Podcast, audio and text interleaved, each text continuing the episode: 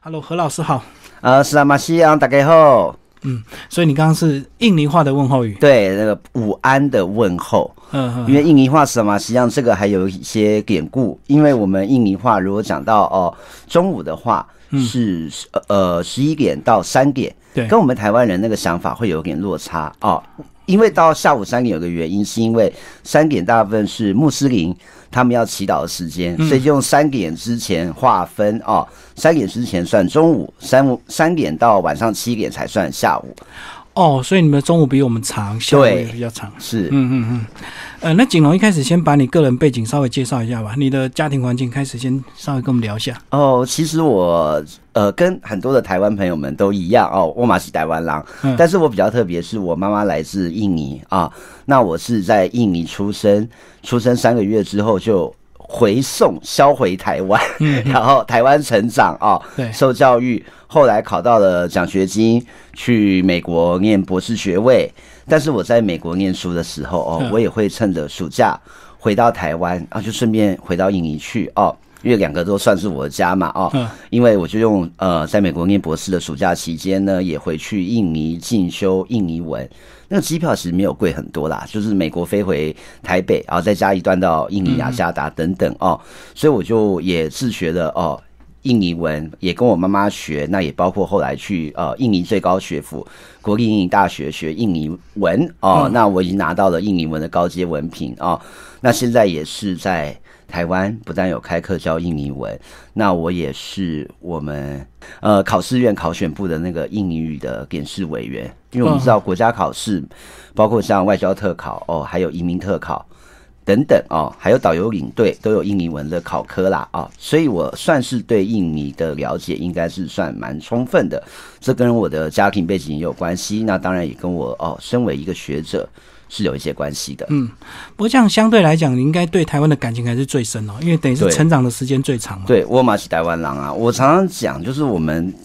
五岸一家亲嘛，台湾人百分之九十八都是移民跟移民的后代啊，这个大家不会否认。所以不管是呃来自北边的日本、西边的中国大陆哦，西南边的中南半岛、南边的南洋群岛，嗯，包括我们台湾原住民哦。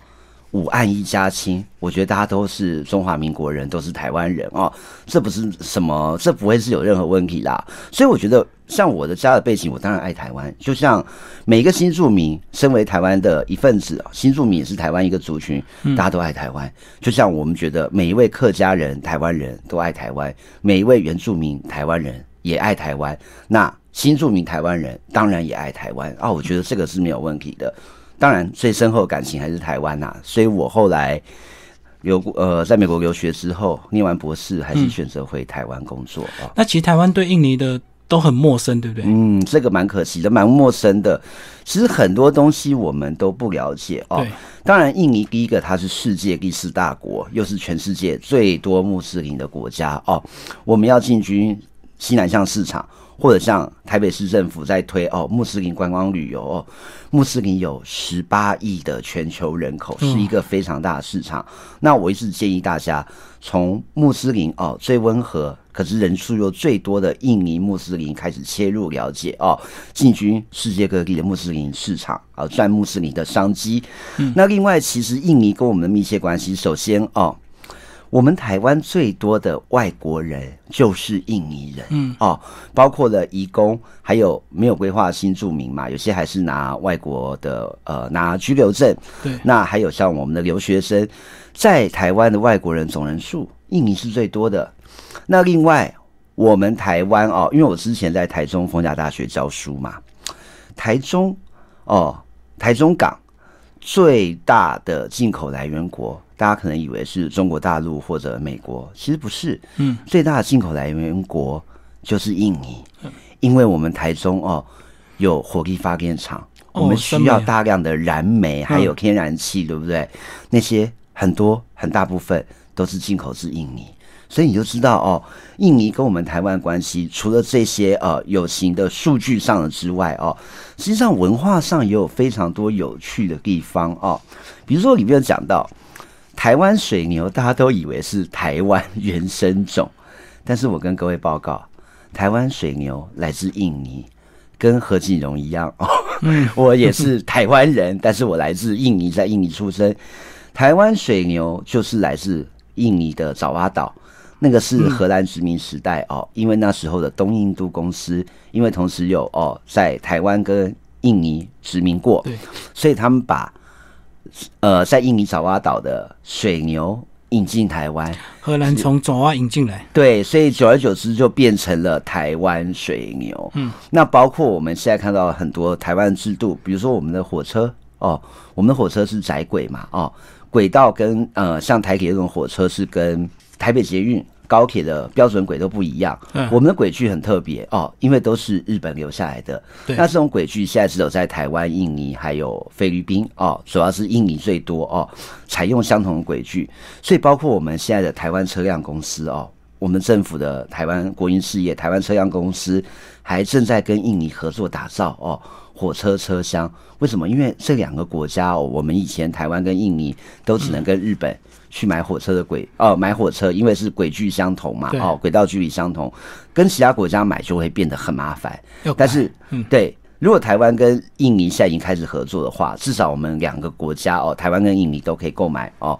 这样的特殊轨距的火车，这对两国的运输产业哦，公共运输产业是有帮助的。嗯，其实如果这个锦龙没有讲，我还真的不知道印尼是全世界第四大的一个国家，是不是因为这个岛屿很多，所以造成大家的？不了解，对不对？哦，对，印尼有一万七千个岛屿哦，一万七千岛屿里面有一万个都有人住，可是有七千个岛屿可能还没有人哦在上面居住。嗯，你就知道这个国家岛屿有多少了哦。所以连带来讲哦，包括如果我们台商要去印尼做生意，也要注意一些哦特别的地方。对，它的市场很大，但是如果你在网络上哦做网拍的话，你可能也要注意。就是印尼的民众其实相对起来，他的消费的习惯比台湾人哦更敢买，嗯，而且呢，相对起来，我说真的啦，哦，不像我们台湾消费者这么精打细算，印尼人的个性比较乐天，那他购买东西之后，其实购买的感觉哦比较好，那他基本上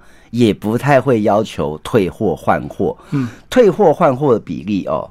比台湾来。的少很多，那这个也可能也跟印尼的哦太多岛屿有关，因为一万七千个岛哦麻烦对，所以其实基本上哦我们台湾的优质产品啊，要进军印尼之前，这个世界第四大国，其实包装设计很重要。那基本上包装设计，然后性能只要是哦过得去的话，基本上我觉得都在印尼的市场会有不错的销售成绩啦。那毕竟印尼的消费者相对于台湾。比较没有那么精打细算啊，那我们当然这样讲啦，因为太精明的消费者也是一个让我们业者哦很痛苦的一件事。对对对。但是印尼的朋友相对起来没有这么的呃比较乐天，然后也比较豪爽啊，我觉得这个会是一个我们很好的商机呀。那其实，在这本书的一开始的章节，就让我让我看的有点惊悚，就讲到很多这个穆斯林的生死观了，包括他们这个呃人死了之后，其实也是一个观光的一个来源。帮我们介绍这个章节好不好？哦，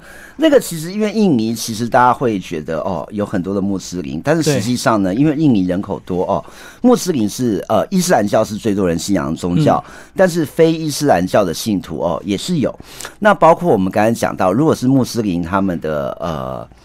葬礼的话，通常就是必须哦，人必须要呃，除了一一个白布裹住之外呢，不用棺木，嗯，直接入土。然后入土的时候呢，人是侧着哦，大体是侧着下去，嗯，然后面要朝向圣地卖家的方呃方向哦，这个是跟我们呃一般其他宗教的信徒哦，在葬礼的时候不一样。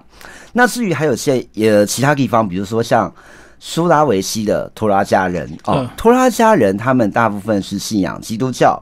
那他们有一个习俗呢，跟基督教没有直接关系，可是他们哦会希望往生的亲人哦能够留在他们身边，嗯，所以他们会把往生的亲人的大体有两种方式，一种就是直接放在家里哦，用风干的方式，那另外有的呢是把往生的亲人下葬之后。可是三年之后把它挖出来，嗯，呃，拿出来，然后给他打扮的漂漂亮亮的哦，让人家觉得，哎，这个往生的，比如说父母还在子女的身边哦。那其实刚才讲的第一个方式比较常见，在多拉加人里面比较常见啊。他们因为他们当地的风很大，他们就是把过世的亲人洗梳梳洗干净之后哦，就放在干燥风大的地方。然后让呃亲人的大体就变得像木乃伊一样风干，对，风干了啊！我们不要去想，我每次想到这一段，我就想到，哎，那当地做腊肉是不是也很厉害哦？他把它风干之后，然后给我们的过世的亲人盛装打扮，嗯，那这个呢就象征的哦，亲人还在自己的身边，对，所以有时候可以看到哦，有些情况是儿孙满堂围着哦长辈，可是那位长辈已经像我现在坐在这边哦。已经过世了哦，那样的三代同堂、四代同堂、五代同堂也是很特别的一个现象啦，对啊。嗯，好，那其实印尼呢，因为岛很多，那他们的选举是不是也会造成他们这个，包括里面有讲到这个政党林立啊，这个小党很多，是不是？嗯，这个其实跟选举制度有很大的关系哦，因为印尼之前是荷兰殖民过的国家，那印尼的选举制度跟大部分的欧洲大陆的国家哦相同，像荷兰、意大利。他们都是比例代表制，那比例代表制大家可能听了会觉得有点乌沙沙。我讲个最简单的，就是像台湾的不分区立法委员那样，政党票对各政党哦，你是投票给政党，然后政党再选出呃他的候选人。但是跟我们台湾的不分区投票方式有一个小的差异，就是在印尼，他的政党票哦，他的名单是开放的。什么意思呢？我们台湾政党票哦，第一名到第三十四名，全部的固定顺序，顺序是固定的。对，选民直接投给党，那那个顺序不会跟动哦。那可是如果在印尼的话哦，他的政党票里面的候选人顺序是可以跟动的。嗯，我假设说现在有呃这个选区，假设二十万票就可以当选哦，这边有。五位候选人的话，如果一位候选人他的同党哦，跟他一起出来的五个人，如果这位候选人是所谓的强力吸票机哦，他一个人就可以吸了八十万票，八十万票等于足够哦，四个人当选。所以呢，他加上他们党提名的第二是高票、第三高票、第四高票，全部都可以当选哦。所以这种方式就变成说，在不分区名单里面。大家还是要尽力的提出政见来说服民众，嗯，这是第一点啊，不会说你拿了不分区之后就乖乖的等位置等当选。呃，这个实际上不会。另外呢，除了要努力的争取哦，诉说政见，然后争取选民支持之外，另外其实也不会有那个同党相残的一个情况啦。哦。因为我们看那个像台北市议员或者我们的直辖市县市议员，不是大选区吗？嗯，一个选区哦，可能就选出十席来，那同党可能提名四席，同党之间哦，搞不好还互相抢票。可是，在哦，我们刚才讲的像欧洲大陆或者印尼的这个选举制度啊，我的同选区里面有一个同党议员，他是那种很厉害的吸票机，那我会很高兴，因为他可以吸票，吸了票之后可以把我一起带到哦议会里面去，带到国会里面去哦，所以在这种吸票机的效应之下。其实，在印尼或者欧洲大陆的选举，不会有这种同党相残呐啊，大家互相扯后腿的情况。等于这个第一高票可以把票分给别人，没错，没错，可以让大家都平均都上去。对对对对，所以说一个表现很好的候选人哦。可能像我这样啦，可以带动其他的同党候选人，这个绝对是好事。对，所以像对政党政治好像比较和谐一点哦，和谐不会互相这个对自相残杀。对，至少党内不会互相哦抢票哦。这跟我们在台湾的先市议员选举，我们还是看到多席次选区嘛哦，就就会有互相抢票的一个情况。而且这个我看到这本书才发现，印尼原来这么发达，有所谓的不在籍投票。对，这个东西哦，我们台湾要。还在发展中，对。对，可是我们一直考量说，哦，因为很多的原因，怕作弊，对对对。那其实印尼的呃，印尼民主化时间跟台湾差不多，它是一九九零年代末期嘛，啊，我们中华民国第一次总统直选在一九九六年哦，印尼在稍晚一点啊，九八年开始哦，呃，推动民主化，但是印尼在投票这一点哦，已经算是相当的进步，民主，那包括它的。呃，不在籍投票也施行很久了，所以，我们今年四月哦，我们在台湾这么多的印尼国民也投了票，在全台湾各地有二十多个投票所。嗯，哦，那就是包括当然呃，印尼驻台代表处在内，还有很多哦其他地方，譬如说台中的。火车站前面的东协广场哦，有设站就对，那边还设了两个投票所哦哦，我那天也有去看，真的是大排长龙啦。那除了在海外哦，呃，投票点可以投票之外，那也包括了可以呃通讯投票，嗯，这个也是投票的一个方法之一。所以你看得出印尼的民主进步的程度，就是他会顾及到海外的国民。能够行使公民权哦，这个我们也可以值得学习啦。好，那刚刚景龙介绍这个印尼这个呃非常的进步，已经可以到所谓的海外不在籍投票都可以投票。那现在印尼当地的一个政党政治的一个情况是怎么样？哦，印尼因为今年哦呃四月的时候刚举行完总统大选，是他拖的比较久哦。嗯，总统还有国会也才刚刚就职。对，那基本上印尼的选举长期以来都是。宗教哦，伊斯兰教的势力，还有其他多元宗教哦，比较世俗化势力两股的力量。台湾选举是看统独嘛？对，印尼主要看宗教的立场哦。那我们现在呃，就呃连任成功的佐科威总统呢，他算是比较温和，支持多元宗教的一个立场。那虽然呢，他自己本身也是也是穆斯林，但是他强调哦，各种宗教必须平等哦。印尼官方的六大宗教。伊斯兰教、基督教、天主教、印度教、佛教跟儒教哦，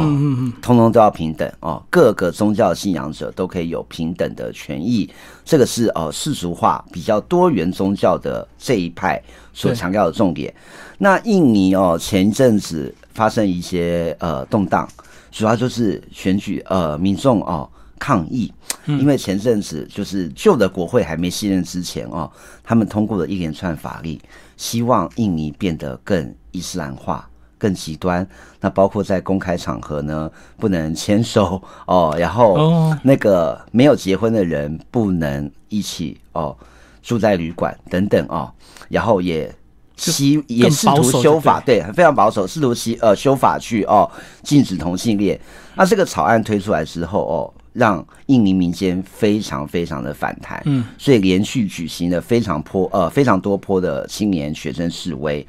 那另外呢，还有一个重点就是哦，因为这个旧的国会啊，刚刚卸任那个旧国会，它修法还包括了试图禁止民众去侮辱、批评总统、副总统，要把侮辱国家元首列入刑法哦，列入那个。刑法里面的刑事罪那样，这也在印尼引起了非常大的反反弹。那最后应该最后还是失败的了哦。可我觉得这个还好，为什么？因为印尼的选举跟台湾的选举热闹程度有过之而无不及。印尼的酸民哦，网络的乡民，然后酸民们嘴巴哦，去到处各种的嘲讽哦，各种的呃奚落政治人物的现象哦。比起台湾更为热闹哦，有过之而无不及。所以啊，当我们这个印尼的救国会试图要通过这个禁止侮辱总统、副总统法律的时候，哎，这个是在剥夺民众的言论自由。哎，是啊。所以哦，印尼的青年，因为印尼那些年轻人就是最主要的网络酸民嘛，他们最喜欢批评政治人物，听到了当然哦，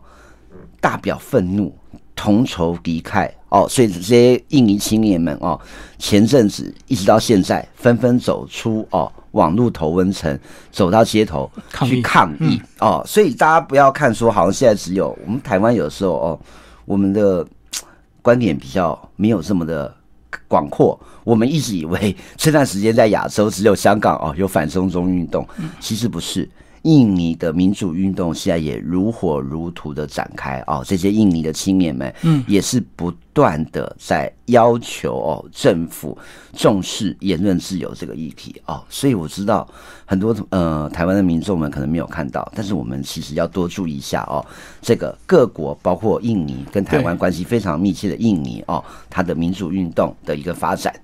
所以纯粹是比较偏向伊斯兰教的这个政党推出来的政策，就对。对，因为它是多党嘛，所以不止一个伊斯兰政党哦，就几个伊斯兰政党都去推这个法案。而且这个有一个让人家觉得蛮遗憾的事，就是这个已经要卸任的国会哦，在看守期间，照理说不应该做这么重大的变动。对。而且呢，不止伊斯兰政党，还有一些无法。连任成功的议员哦，国会议员。他们不是伊斯兰政党，可是他们也支持这样的法案，就很像报复心理。我觉得这个实在是很糟糕了，趁机作乱就对啊。尤其是那个没有选呃没有连任成功的还是这样做，我觉得那个实在是哦，嗯有愧哦政治人物基本的一个操守跟素养啊。嗯，好，那有个章节讲到这个印尼跟新加坡、马来西亚这个复杂的关系，包括这个印尼语跟马来语好像很相似，对不对？好像也是有历史的原因哦。对，大概印尼有百分呃印尼语大概百分之七十跟马来语是相通的哦，这个有一个原因，就是当初哦，印尼在推动独立运动的时候，要选择哪一个语言当国语？那印尼最多的人口是爪哇人，嗯，那爪哇人在印尼百分之四十六左右哦，诶，很多人那时候觉得，那我们可以用爪哇语当国语嘛？哦，但是其实印尼独立运动的先贤先烈们，他们不赞成这样做，为什么？因为我们看地理哦，爪哇岛。位于印尼的呃，算比较中间偏西，然后偏南的部分啊。实际上，印尼的北边还有加里曼丹岛，还有东边的苏拉维西岛到巴布亚等等哦，这些省份。那他们很多甚至还是信仰基督教为主，所以那时候印尼在推独立运动的时候就想过啊，如果他们用的是爪哇语嗯当国语的话，那其他外省。外岛的居民会抗议哦，那可能就不愿意加入这个印尼共和国的行列。嗯，所以他们那时候为求哦各个族群平等哦，所以他们就借用了马来语，把马来语哦，因为马来语在那个时候哦一百多年前是东南亚的算是共同语言，嗯，很各国的商旅都会使用。而且相对起来，学习又简单，文法也很规律，所以他们就借用了马来语的文法跟大多数的单字，再加上荷兰文、英文、闽南语。阿拉伯语、印度梵文等等的单字哦，合并成我们今天看到的呃的印尼文，所以哦，印尼文跟马来语之间的相通程度很高，大概百分之七十到八十左右哦。嗯，那可是腔调会有一些差异。那文法规律的话，基本上印尼文会来的更工整哦，因为它是人有点算是人造的语言呐。嗯，所以你就可以看到说，印尼跟马来西亚的关系，有的时候。有点像台湾跟中国大陆，或者像日本跟韩国之间关系哦，因为相邻太近，所以关系很密切。比如说有一个东西，就是我现在身上穿的这个哦，马蒂蜡染布，嗯，这个这种哦，用蜡的呃来染布来做花纹的这个样式哦。在印尼跟在马来西亚都觉得这个是印尼还有马来西亚他们各自的国粹哦，而且这个文化遗产大家抢来抢去哦，就像我们大家也知道，像那个端午节这些东西哦，中国大陆跟韩国就会抢这样的文化遗产哦，中国大陆跟越南也会针对一些比如说中秋节这样的东西哦来抢夺到底是谁的文化遗产那样，印尼跟马来西亚对于马蒂。这个衣服，还有像著名的美食冷档哦，冷档牛肉、鸡肉等等哦，都会有很多的争夺。像把 Dick 这个哦，马来西亚跟印尼就互相吵，说这是他们自己的文化遗产。上一次那个马来西亚的小姐选美，她最后穿的一个印呃，穿的一个马来西亚，她说是马来西亚的把 Dick 哦，是蜡染布花纹，结果后来被印尼的乡民看见。就说那个花纹明明是印尼爪哇的特色，什么马来西亚去剽窃我们印尼的东西那样子 哦？对啊，那包括冷当牛肉，之前在英国的一个美食节目也是哦，有一个英国的美食评论家说，一位马来西亚的参赛选手，他做的那个冷当鸡肉不够 crispy，不够酥脆哦，所以最后就判那位哦马来西亚的挑战者出局。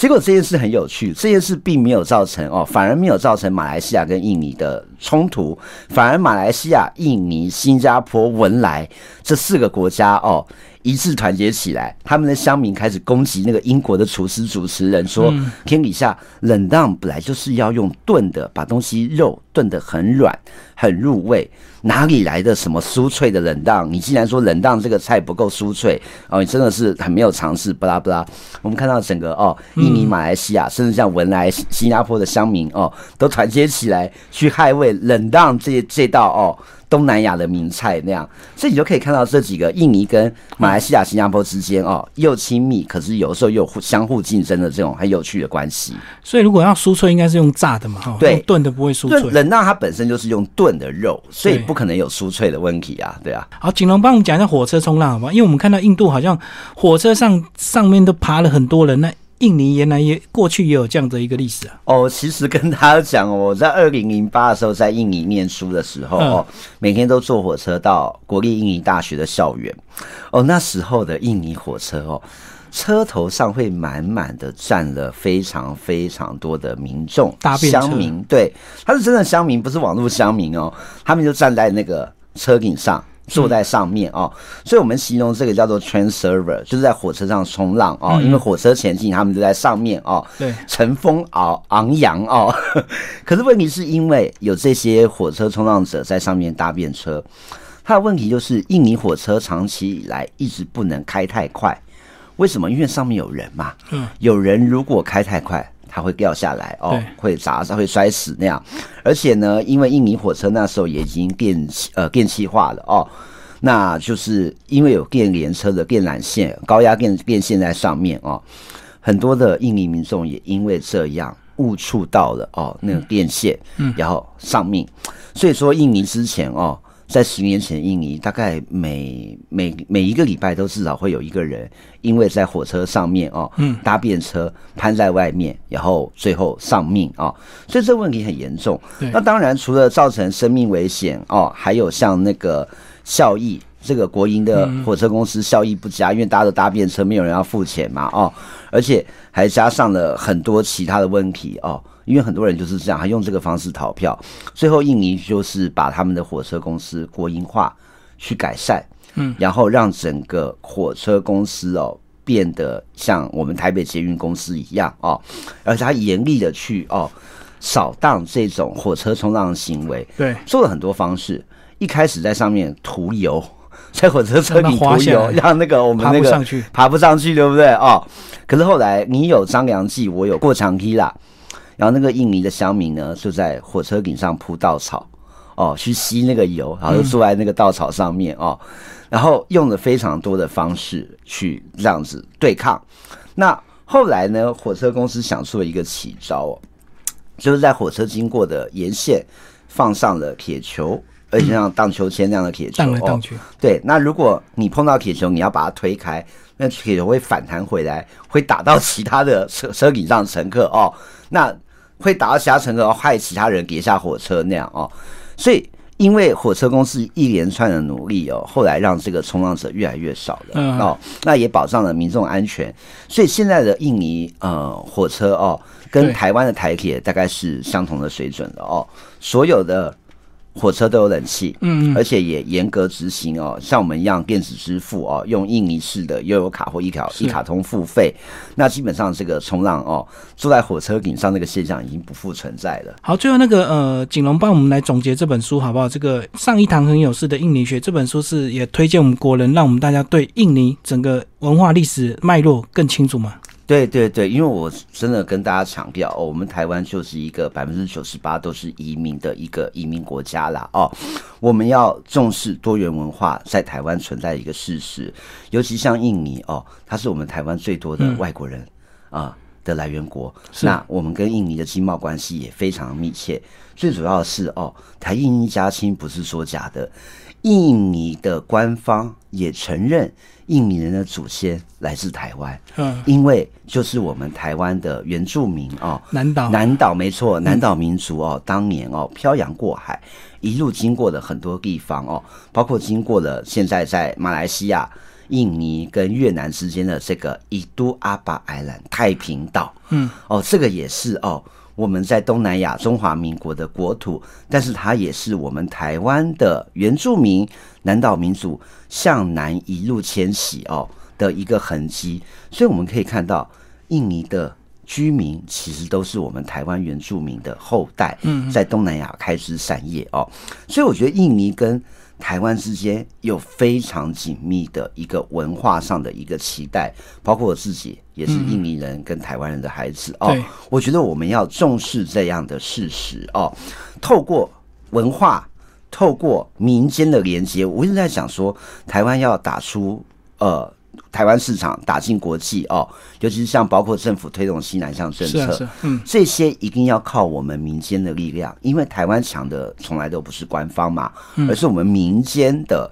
生命力非常的蓬勃。那台湾跟东南亚国家，尤其跟印尼之间，又有文化上这么紧密的一个连接跟期待，对不对？那我们应该好好的利用。所以我希望透过这本书哦，让更多人看到台湾跟印尼的一个两地的美好，还有台印一家亲之间的一个关系啦。那希望这本书哦，因为我写的也算诙谐幽默啦，希望大家没事的时候翻一翻看一看哦，这个会让你。对于传统上东南亚研究的那种太过于，大家可能觉得太过于刻板哦，太过于艰涩冷僻的那些用字哦，我基本上不会有这个现象啦。大家看看那本书哦，用比较轻松有趣的观点来了解跟台湾密切的印尼哦，让我们一起维护台印一家亲。好，谢谢我们的作者何景龙为大家介绍上一堂很有事的印尼学，然后是个呃先觉文化出版，谢谢，谢谢基明哥，德里马嘎西。